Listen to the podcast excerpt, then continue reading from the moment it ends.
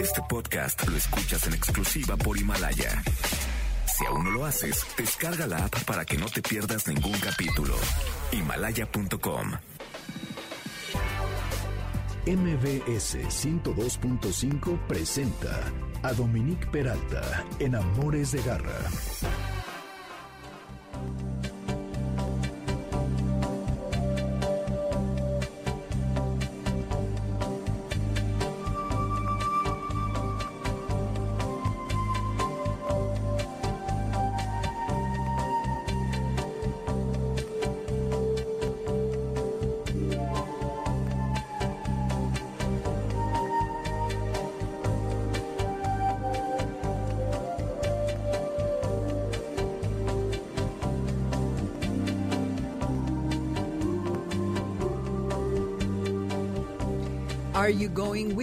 Pat Metheny, este guitarrista, eh, instrumentalista, jazzista que tiene al Pat Metheny Group desde hace pues muchísimos años. Cuando yo estaba en Rock 101 hacía un programa que se llamaba el programa Sin Nombre, así entré a la estación y esta era una de las piezas recurrentes de mi programa.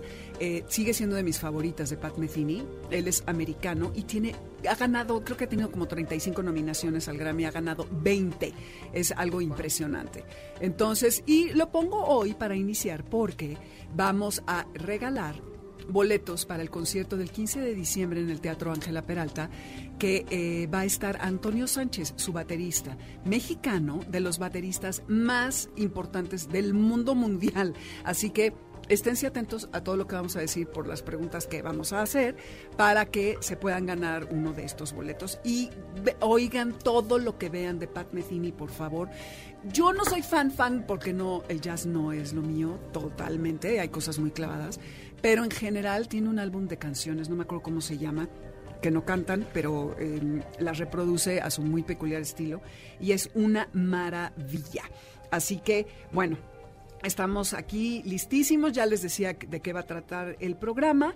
Y antes que otra cosa, decirles que, como comentaba antes del corte, hoy es un día muy especial porque mañana 8 de diciembre cumplo un año con este programa. Y antes que nada, quiero agradecer a Joaquín Milán y a José Antonio Vega de MBS y al grupo MBS por darme esta oportunidad para estar aquí, a Karen Pérez, a Moisés Salcedo, a Adriana Cristina Pineda, que son parte de mi equipo y que han creído en él y que son solidarios y apoyan en las mejores y peores situaciones. Y obviamente a Michael Amador, nuestro operador eh, que generalmente está con nosotros, pero sobre todo a ustedes, Garra Escuchas, sin quienes no estaría yo aquí y pues espero seguir mm, mucho más tiempo. Eh, todos los sábados estamos aquí de 2 a 3 de la tarde y ya saben que si no pueden escucharnos en vivo, está el podcast que eh, se sube los lunes después de- del programa eh, y entonces ahí pueden escuchar todo lo que suceda. Entonces, es- les decía que Antonio Sánchez y, Migration eh, presentan Lines in the Sand en vivo el 15 de diciembre, Teatro, Teatro Ángela Peralta, y escuchen atentamente todo lo que digamos aquí, porque alguna de, las, de la información que vamos a mencionar puede ser parte de las preguntas. A la antigüita, 5166-1025, dudas, tenemos el WhatsApp 55 29 18 45 82, Dominique Peralti Amores Garra en Twitter y Amores de Garra en Facebook e Instagram. Estamos en línea en mbsnoticias.com, en la aplicación y en Spotify encuentran la lista con la música que hemos puesto desde que iniciamos hace un año. Entonces ahí eh, buscan Amores de Garra y encontrarán todo. Mi programa favorito de MBS Noticias definitivamente es Amores de Garra. A través de este año he aprendido muchísimas cosas gracias a Dominique Peralta y su gran programa. Gracias a ellos sé qué comida puede ser venenosa para mis perros. Aprendí sobre los perros en el cine y en la literatura. Me informé sobre temas importantes en México, como cuando finalmente se procesaron cargos contra la violencia animal. También aprendí sobre temas importantes como la esterilización, la odorología con perros en México, los paseadores de perros y las razas con mala reputación. Gracias por un gran programa. Muchas felicidades y suerte para el futuro. Bueno,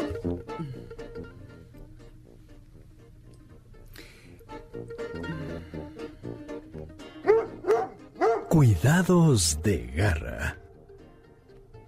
no importa cuánto tiempo lleve uno al aire, ya ven que luego puede haber algunos huecos ahí, ¿verdad?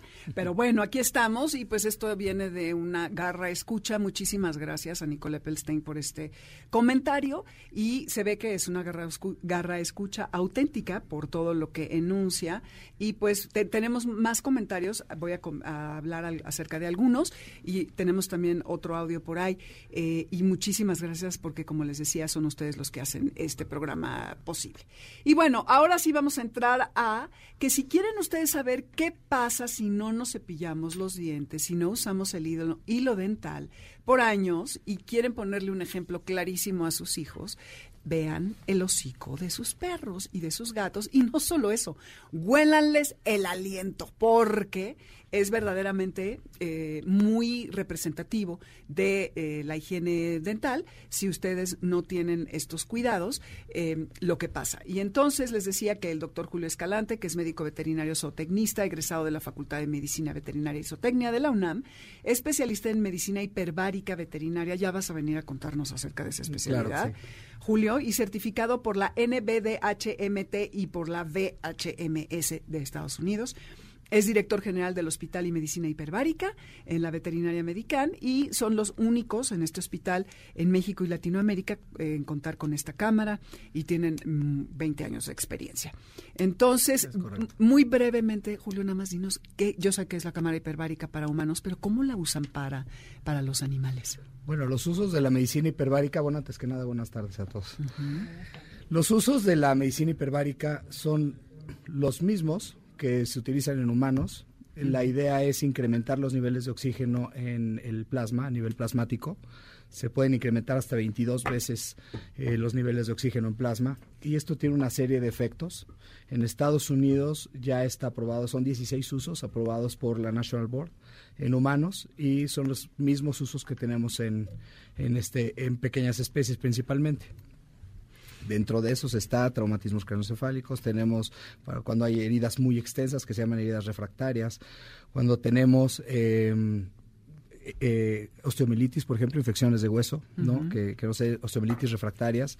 Entonces, son 15 usos eh, muy importantes. La medicina hiperbárica no es medicina alternativa, es una medicina que ya está aprobada por la FDA en Estados Unidos. Claro, y la utilizan mucho con los deportistas. Exactamente. Ok, ya vendrás a contarnos de eso. Pero lo más importante es que eh, deben de saber que 85% de los animales tienen enfermedades dentales para cuando llegan a los 3 años de edad. Es correcto. Entonces, los dientes eh, cuando están bien, están limpios, blancos, las encías están pegadas al diente, eh, hay, no hay sarro, no hay enrojecimiento y cuando uno presiona sobre la encía se regresa como al color que tiene. Entonces, ¿qué cuidados tenemos que tener, lejos de que si somos hipsters o este de la Condechi, de la Roma y la fregada? Porque mucha gente cree que es una moda esto de cepillarle los dientes a los animales. Y no es cierto. Entonces, Julio, ¿qué, ¿qué, qué, dices? ¿Qué cuidados debemos tener para nuestros animales? Ok, bueno, para empezar, los problemas dentales en los perros han estado siempre. Se han complicado y se ha eh, aumentado ese porcentaje a raíz de los cambios de alimentación y de los, eh, de, los hábitos en los perros. Antes los perros mordían, antes los perros masticaban, ahora ya todos se los damos peladito y en la boca, les damos dietas blandas, les damos tamalitos, les damos muchísima comida casera y todo esto tiene muchísimo que ver en cómo se ha este, aumentado ese índice que comentabas del 85%. ¿Y las croquetas entran dentro de esta... Eh, deficiencia al tener que masticar y demás? No, porque tienen que masticar más, ¿no? ¿O no? Eh, la, croqueta, la croqueta seca Sí. En realidad hace que el perro mastique. Sí. Pero no sé si recuerdan, antes los perros comían huesos, o sea, el retazo con hueso o masticaban cosas más duras. El, el diente tiene que amortiguar, tiene que tener un movimiento, tiene que masticar. Si no, eh, no, tiene esta, esta salud, o sea, la irrigación de sangre al diente no es la adecuada. La croqueta es el, alimento que más conocemos, es el más adecuado, pero no garantiza que nuestros perros comiendo croquetas no tengan problemas dentales, porque el otro factor que es importantísimo es esta eh, predisposición que tiene de raza, por ejemplo, ¿Qué eh, raza tiene? Las, las, razas pequeñas normalmente tienen, mayor predisposición, exactamente los chihuahuas y, y demás. ¿Por qué? Este, mucho tiene que ver el pH del hocico. Okay. La otra tiene que ver la conformación de los dientes. Los perros chiquitos a veces tienen dientes encima, uno encima de los mm. otros, no, no, no nacen correctamente.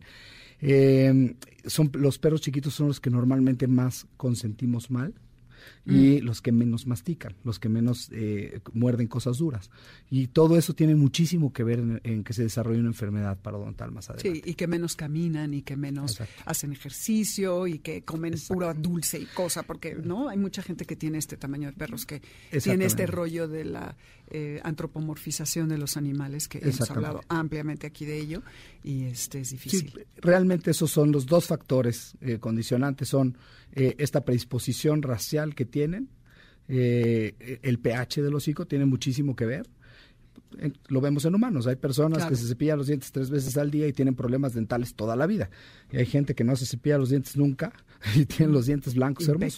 Claro. Entonces igual sucede en ellos. Y por supuesto, este hábito de la dieta, que ese sí lo hemos empeorado terriblemente conforme han pasado los años, muy mal. Ok. Bueno, vamos a ir a un corte y ahora que regresemos vamos a volver con esto, tus recomendaciones de cómo debemos de cepillarle los dientes a los animales, a nuestras mascotas. No sé, ¿los gatos entran dentro de esta categoría? ¿También se les cepilla los dientes o no? Es muy difícil enseñarle a un gato a cepillarlo, pero bueno, hay gente que lo hace. Que lo hace mucha gente. Ah, ok, bueno, pues ahora nos vas a contar. y ya luego yo sé que afuera hay gran inquietud acerca de la propuesta de ley de la diputada Leticia Varela.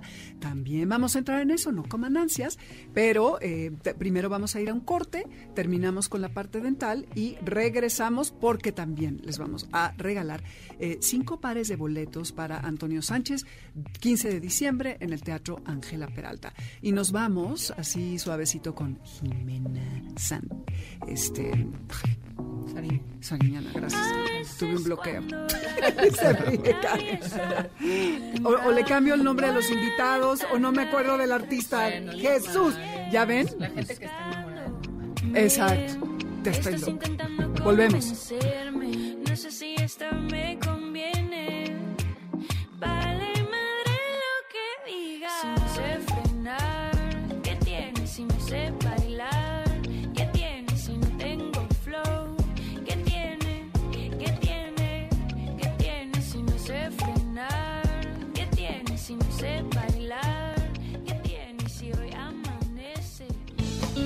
Amores de garra, para los que amamos a los perros y a los gatos. En un momento regresamos. Este podcast lo escuchas en exclusiva por Himalaya. Continuamos en Amores de garra con Dominique Peralta.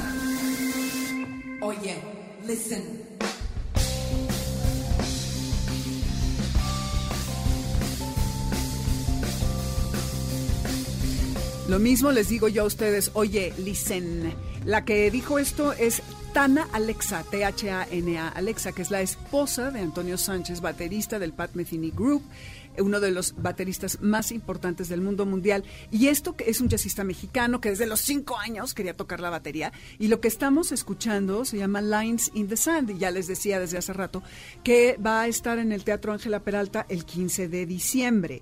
Fíjense que eh, Paquito de Rivera eh, le llama a Danilo Pérez para que le recomiende un baterista para la Orquesta de las Naciones Unidas y le recomienda a Antonio Sánchez, quien ya lo hace en parte de la orquesta, se va a viajar a una gira por Europa y encuentra a Alejandro González Iñárritu, que era fan de Mecini y de él, y entonces le dice, un día vas a colaborar conmigo. ¿Y qué creen? Que efectivamente, porque él es quien hace el soundtrack de la película extraordinaria, si no es que la han visto, corran, eh, Birdman, que se llama The Unexpected Virtue of Ignorance, la inesperada virtud de la ignorancia en español. Y eh, bueno, ahora escucharon en este nuevo material, que es el que va a estar presentando en El Ángela Peralta, a la esposa, que es parte del grupo, obviamente, eh, que, es Tana Alexa, que es su esposa. Entonces, este hombre es un virtuoso y eh, vale mucho la pena eh, que lo vayan a escuchar. Ahora en un ratito les decimos qué es lo que, que nos tienen que contestar. 5166125 eh, en la cabina y WhatsApp 5529184582. Dominique Peralti, Amores Garra en Twitter y Amores de Garra en Instagram y Facebook. Estamos en mbsnoticias.com.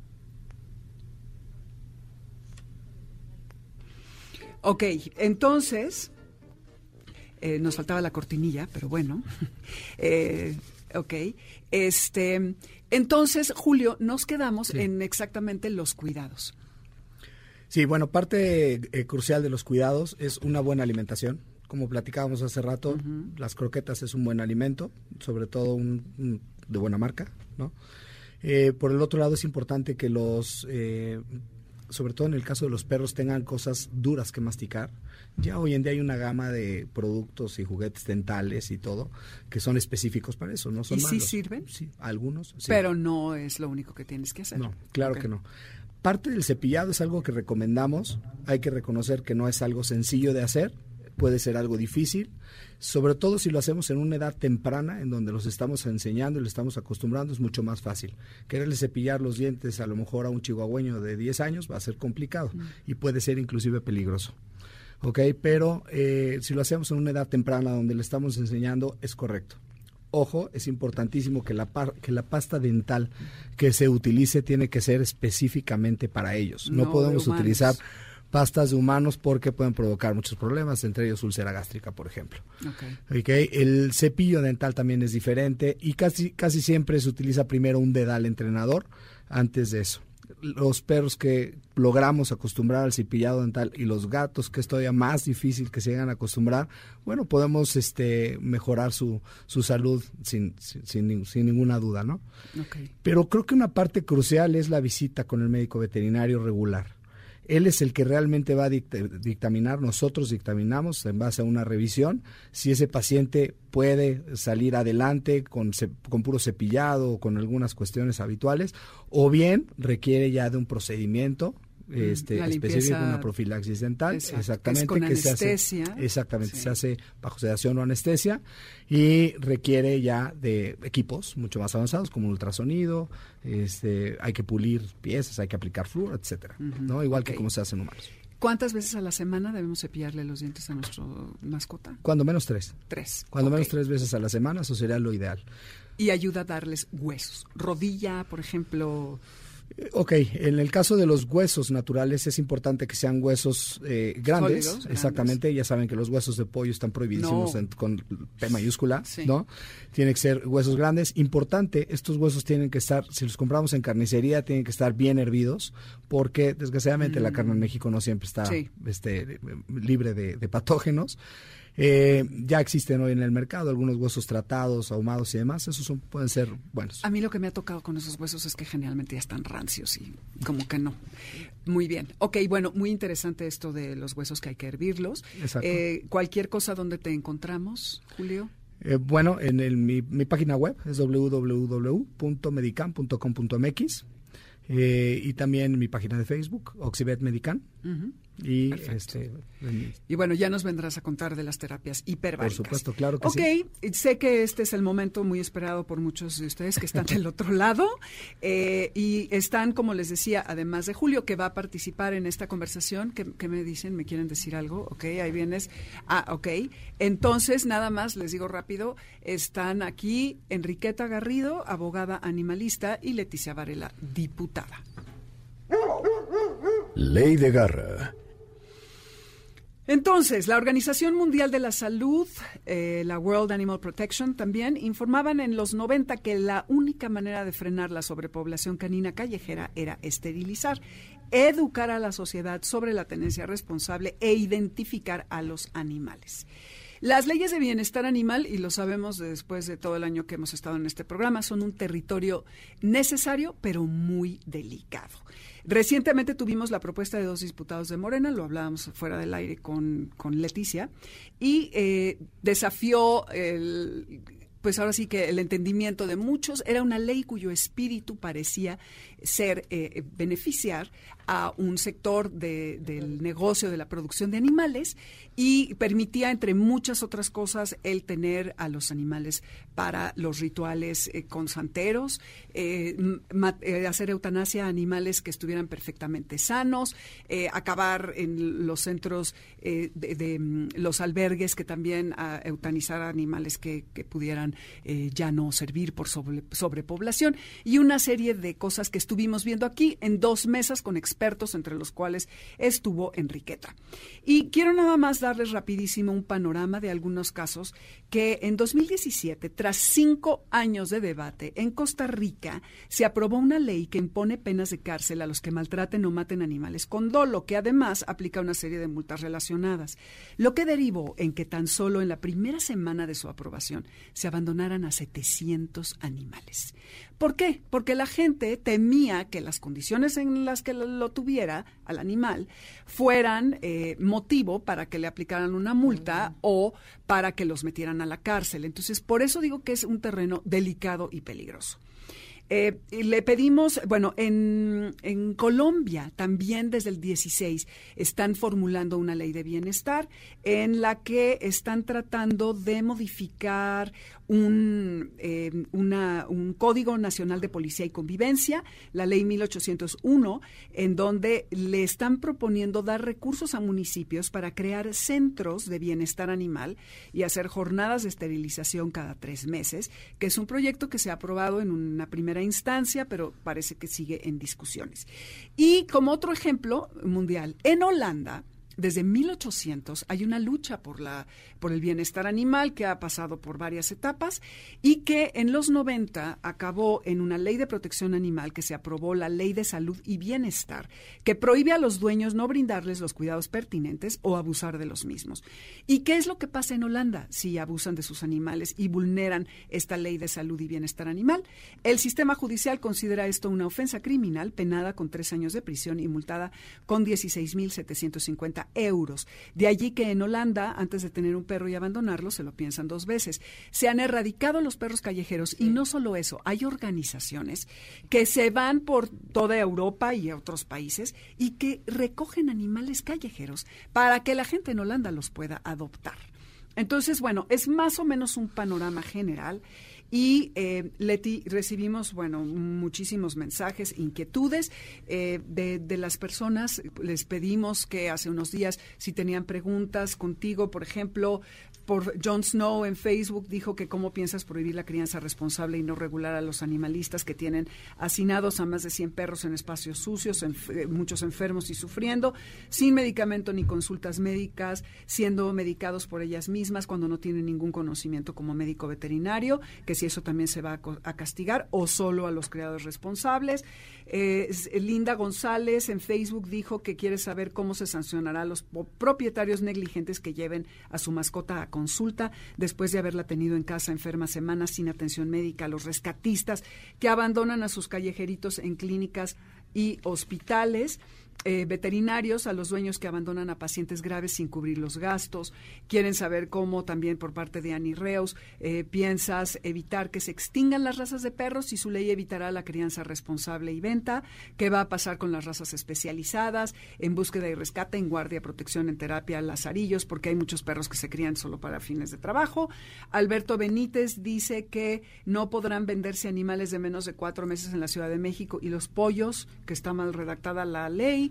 Eh, Miriam Borja dice que eh, cómo se va a regular la brecha entre animalistas y veterinarios se sigue abriendo cada vez más y que estas mismas personas consideran que debemos trabajar y ejercer sin remuneración alguna y en su propuesta se plantea que se atiendan emergencias gratuitamente cuando el sector veterinario no está subsidiado por nadie en mayúsculas y cada consultorio, clínica u hospital son servicios privados. Ahora en la ley, en fin, y eh, no puedo leer todos porque no tenemos mucho tiempo, pero básicamente están en este tono también llegó una apenas que dice Elías Estrella en Facebook, las personas que abandonan a sus animales dentro de un auto bajo el sol serán castigados con encarcelamiento, las personas que amarren a su perro mientras están, por ejemplo, desayunando, comiendo en algún sitio, eh, que también van a ser multadas, en fin, hay muchas cosas, ya Keta nos está diciendo que la ley, es, que en sí la propuesta está mal redactada, pero Leti, cuéntanos un poco acerca bueno, de tu muchas iniciativa. gracias. Muchas gracias por abrirme este espacio. Felicidades, enhorabuena por tu año, por tu aniversario. Yo sé que vas a durar muchísimo tiempo porque le estás dando voz a los que no tienen, que son los animales. Mira, yo, yo quisiera eh, dividir eh, los comentarios en las redes sociales. Hay dos iniciativas. Una primera iniciativa fue de reforma al Código Penal, que fue presentada el mes de abril, la cual consiste en reformar el artículo 350 ter para incluir una sanción especial que castiga la práctica médica veterinaria negligente. Eso que me pongan mucha atención. Esta iniciativa fue turnada a la Comisión de Administración y Procuraduría de Justicia. Y esto tiene que ver porque se armoniza con el mismo Código Penal, que es el artículo 322, donde establece la responsabilidad profesional. Todos los profesionistas tenemos una responsabilidad.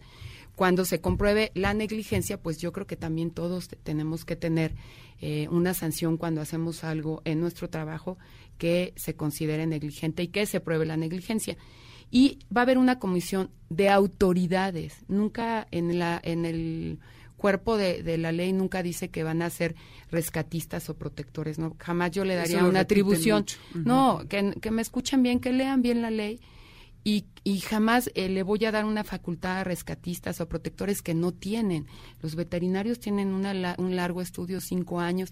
Los protectores, fíjate, hablando de los protectores, yo creo que tiene que ver mucho el gobierno, porque los rescatistas hacen acciones que el gobierno no hace. Entonces, lo que nosotros estamos en pláticas con la doctora Claudia Sheinbaum y es muy eh, está muy sensible a este a este Tema. problema que son los perritos callejeros porque miren todos tenemos a- actividades y hay jornadas de esterilización pero jornadas de esterilización para los perritos que llevan los tutores Sí. pero no para los callejeros como lo que dijiste de Holanda no hay que empezar con los callejeros la, la doctora eh, ya nos pidió un programa in- eh, integral lo estamos planteando porque por lo que yo voy es por los perritos ¿Tu iniciativa callejeros plantea que los veterinarios tienen que atender gratuitamente a cualquier emergencia? no, o sea, lo que plantean es como un servicio humanitario, no te obligan y jamás dice que gr- gratuito. Es como la salud humana, ¿no? Es también un doctor está obligado a salvar a un humano y luego cobra. O no, o Sí. no me digan que no. Sí, claro. ¿Por qué no un animal, no? Ese jamás dice en el cuerpo del... Del, del- ok. del- del- Vamos a ir a un corte, eh, no se vayan, que volvemos. Enriqueta nos va a dar su opinión desde el punto de vista jurídica, eh, jurídico y del punto de vista veterinario eh, nos va a dar Julio. Entonces, no se vayan, volvemos. no, But I know how to make you fast. Wanted, just wanted to make you blast. Keep rushing, soaking up all my trust.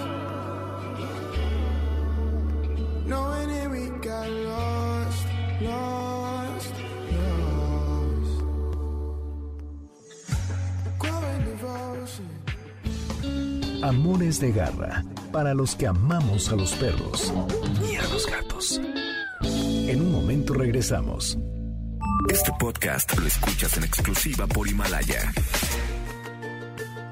Continuamos en Amores de garra con Dominique Peralta.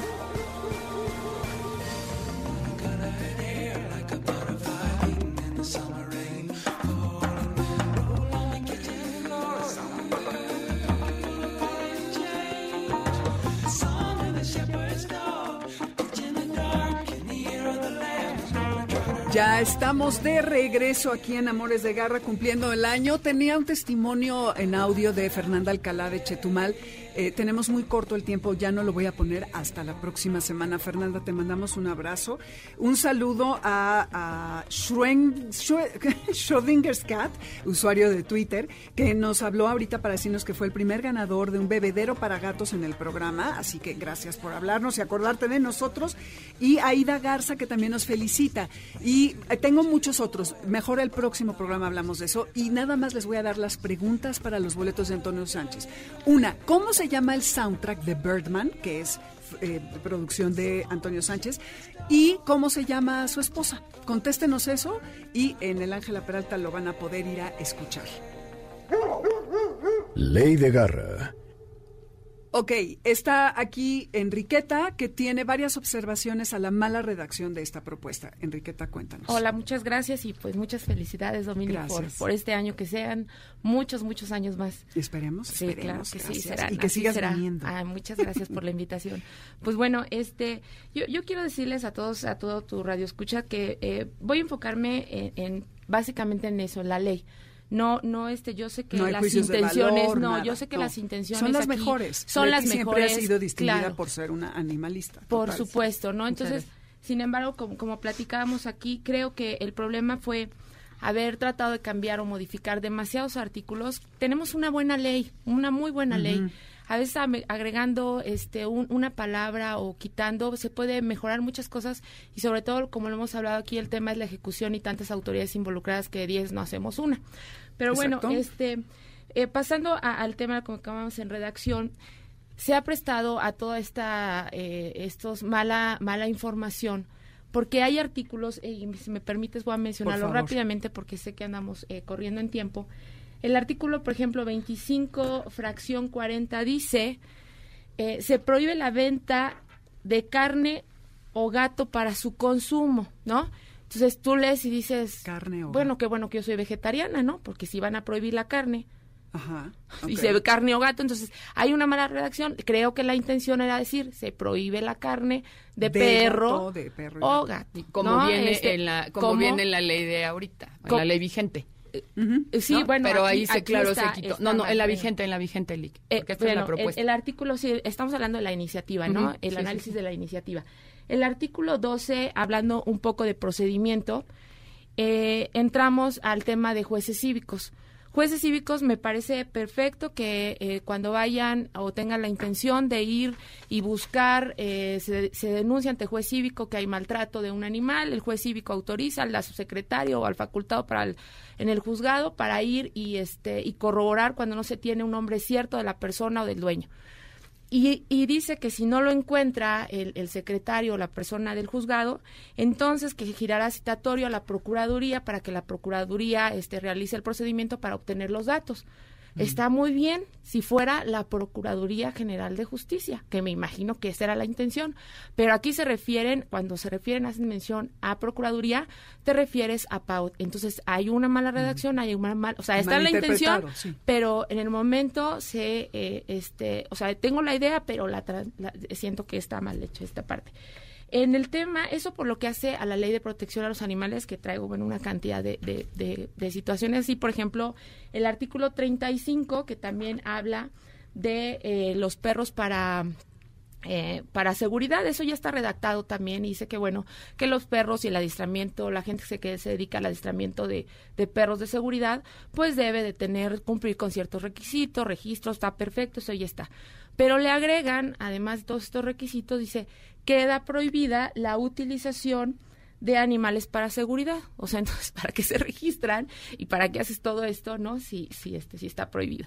Eh, otro tema más, en el tema de, este, para la gente que se dedica igual al entrenamiento y adiestramiento de animales, que no es un tema de seguridad, solamente a adiestrar animales tiene que cumplir con una serie de requisitos que también ya venían en la ley, que este que no es algo nuevo, por ahí también le meten mano y este y dice que tienes que cumplir con otras disposiciones extras de registros los etólogos.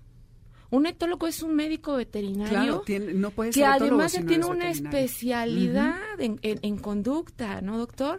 Es y que entonces, pues como si dijeran a mí como abogada, ve y regístrate para ejercer tu profesión y cumple con una serie. O sea, el etólogo tiene que ser también tomado, incluido aquí, o excluido. O sea, me refiero a que hay cositas que como no están bien, eh, se está la intención, pero no están bien especificadas, pues ahí le pegas una parte al, al, al etólogo que sí tiene todo este estudio.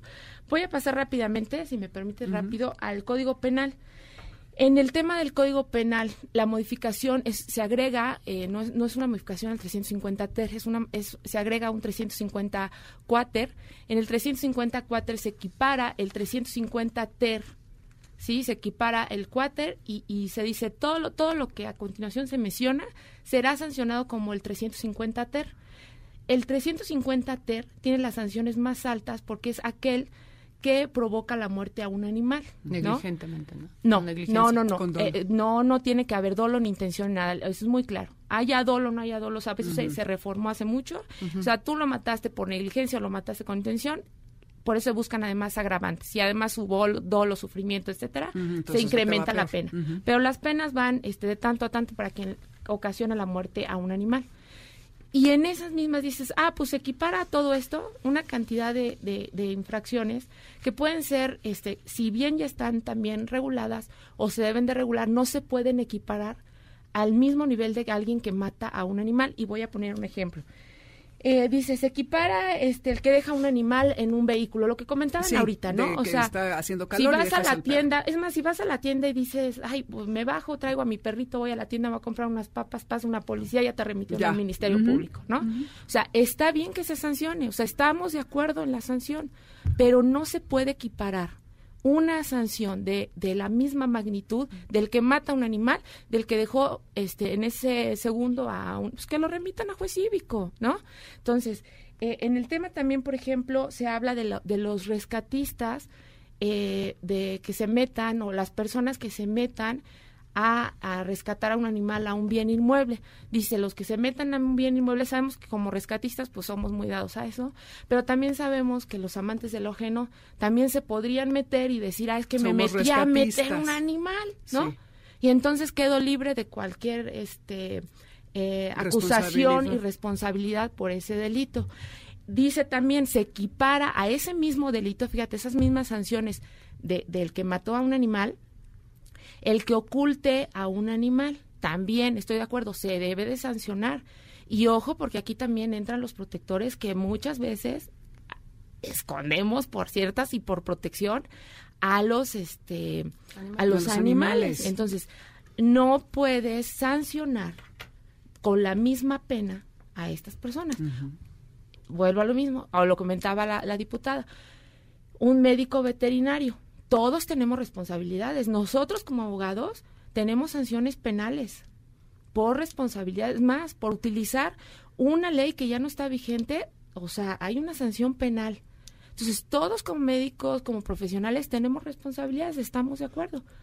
Pero tampoco puedes sancionar de la misma manera, voy al mismo punto, que está sancionando a quien mató a un animal, A al médico que lo, ajá, o al médico que no le brindó atención oportuna. Y te voy a decir otra cosa, aquí en el tema de los médicos.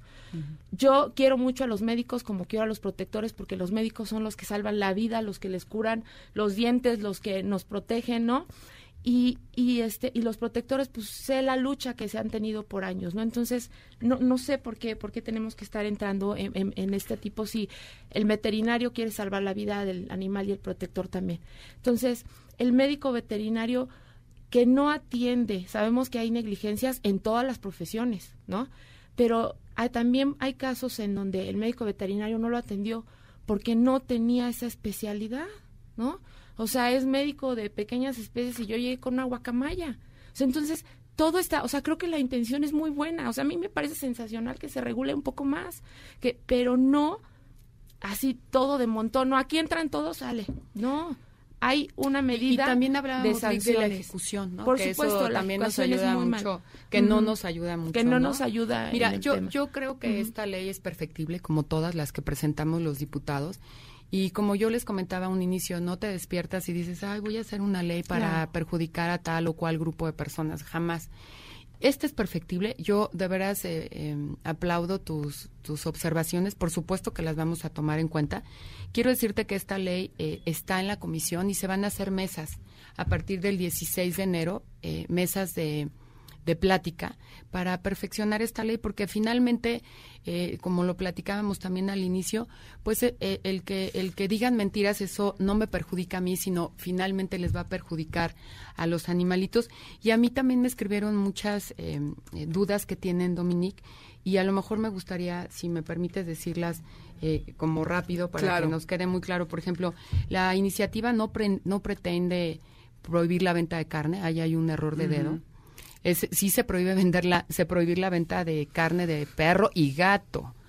Eh, registro único de animales, eso acuérdense que ya en 2004, eh, 2000 en 2014 eh, aventaron Locatel una iniciativa. Es, si quieres o no quieres registrar a tu a tu peludo, a tus peludos, pues es eh, ya determinación tuya, pero no se va a cobrar, por supuesto, ningún Eso es lo del impuesto. es lo no, que todo- por Dios, no. Es que el fake Ese news, señores y señoras, Hijo, por no Dios, opinemos si no leemos. No estoy ni a favor ni en contra aquí, ni la empresa, ni nadie. Estamos simplemente siendo objetivos.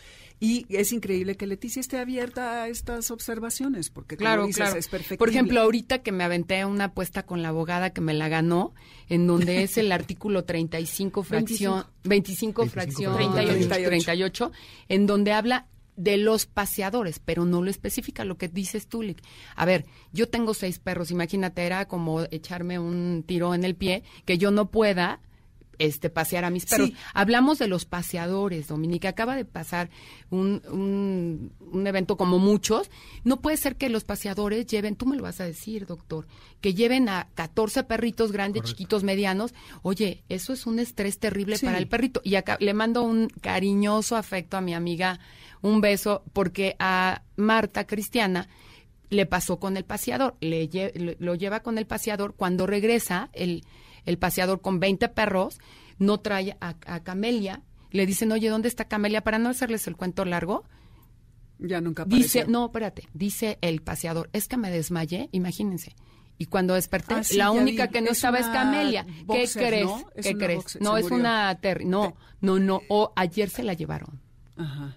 O sea, ahí, y le quiero agradecer mucho al titular de Fedapura, José Feliciano Espinosa, que nos ayudó.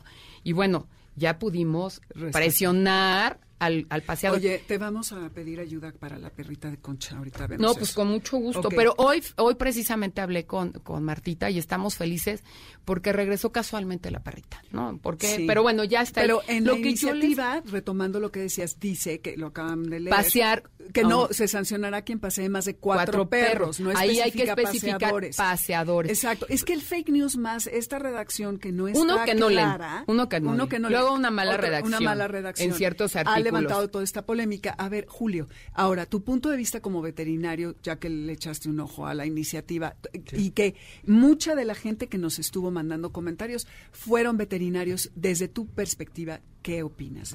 bueno, ¿qué tienes que decir al respecto? Ok, bueno, es complicado. Primero, eh, ayer leí la iniciativa completita. Eh, creo que hay cosas muy rescatables, creo que hay cosas muy importantes. Creo que la intención de todos los puntos es buena. O sea, nosotros como, como médicos veterinarios queremos ayudar, queremos cooperar, queremos que las cosas mejoren. Queremos, evidentemente, que todos los charlatanes, que, Claro, que, claro. este, que- Pseudo, ¿no? exactamente, Pseudo pseudo, médicos y demás, pues que no, que no nos perjudiquen. Claro. Eh, queremos que Porque es una competencia desleal, doctor. Exactamente. ¿no? Queremos que exista una mejor cultura, un mejor cuidado de, de los animales. A mí lo que me llamó, lo primero que me llamó la atención de la iniciativa es simplemente hablar de médicos veterinarios de pequeñas especies. Estamos dejando muchísimos elementos muy Afuera. ambiguos, como decía la, la abogada. Eh, cosas que no se están especificando correctamente. Eh, creo yo que simplemente debería haber solo un apartado de médicos veterinarios de pequeñas especies. En esta iniciativa me llama la atención que hay varias especies, ¿no? De aves, de esto, del otro, y por eso caemos en muchas ambigüedades, como lo que comentaban de la pregunta de la edad del pollo, ¿no? El pollo, sí. Exactamente, el pollo. Y creo que eso es por mezclar varias especies, Exacto. ¿no? En una iniciativa. Creo que simplemente hablar de animales, este, de pequeñas especies, de médicos veterinarios de pequeñas especies, es demasiado. Eso es lo primero.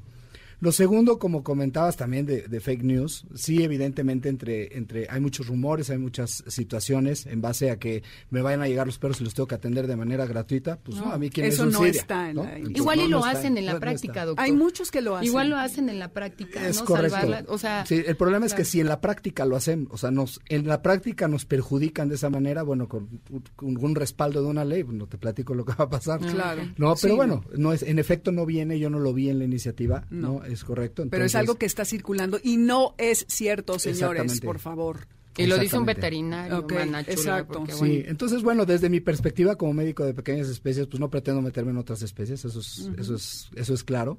Y en el sentido de, de- de mi gremio, que de, de mis colegas de pequeñas especies, pues creo que lo que nos preocupa es, vi un poquito esta tendencia de al médico veterinario lo vamos a regular, lo vamos a checar, lo vamos a inspeccionar. lo Y vamos a- además la pregunta que yo te diría, ¿quién? Porque ahí están diciendo que son los eh, No, no, pero ya lo dije, mira, Exactamente, ese es el... No, no, ¿Quién no, va a regular a los veterinarios? Pero, pero da- Tú no un has terminado, minuto, ya están regulados. no has terminado. Un Ya segundo. están regulados. Ya están regulados. Ya están regulados. Sí. Sí. Aquí la cuestión es la ejecución Exacto. y quién los va a ejecutar. ese, es el, claro. ese es el Sí, tema. claro. Yo estoy completamente de acuerdo, primero, en que sí tiene que haber, por ejemplo, en, en- en los médicos humanos hay un comité formado por médicos Por médicos, especialistas. claro, de los como los hay para los Claro, abogados. son autoridades que son los que dictaminan si hay una negligencia. Yo esperaría que eh, Sean este, ellos, que, a mí me regule alguien Exacto, de alguien esa mejor que yo, talla, ¿no? Exacto. que haga mejor las cosas mejor que yo, ¿no?